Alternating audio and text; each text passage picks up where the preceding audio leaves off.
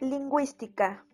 La capacidad para expresarnos mediante el lenguaje es una de esas características que nos distinguen del resto de los seres vivos.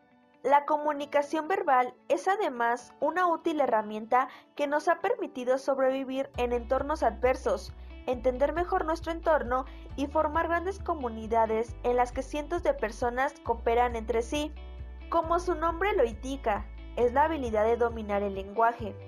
Pero ese tipo de inteligencia no solamente incluye el lenguaje oral, sino también la escritura o la gestualidad, por lo que tiene mucho que ver con el proceso comunicativo. Este tipo de inteligencia abarca el manejo de idiomas, de la escritura, la expresión oral y los recursos poéticos. Las personas con alta inteligencia lingüística presentan una particular facilidad a aprender idiomas, el manejo de las palabras o la organización del lenguaje, talentos comunes en cultores de la palabra oral o escrita, como escritores, traductores o abogados.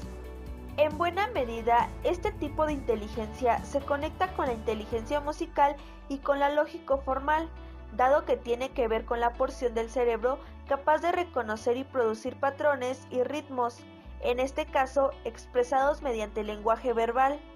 La inteligencia lingüístico-verbal es una aptitud fundamental de los seres humanos, que inicia su desarrollo desde los primeros años de vida. Interrelaciona nuestro aparato fonador, nuestro lóbulo temporal del cerebro y la sociedad en la que nos desenvolvemos, pues el lenguaje es también un fenómeno social. Por otro lado, es también una herramienta importante para la construcción de símbolos, signos y otros lenguajes estructurados.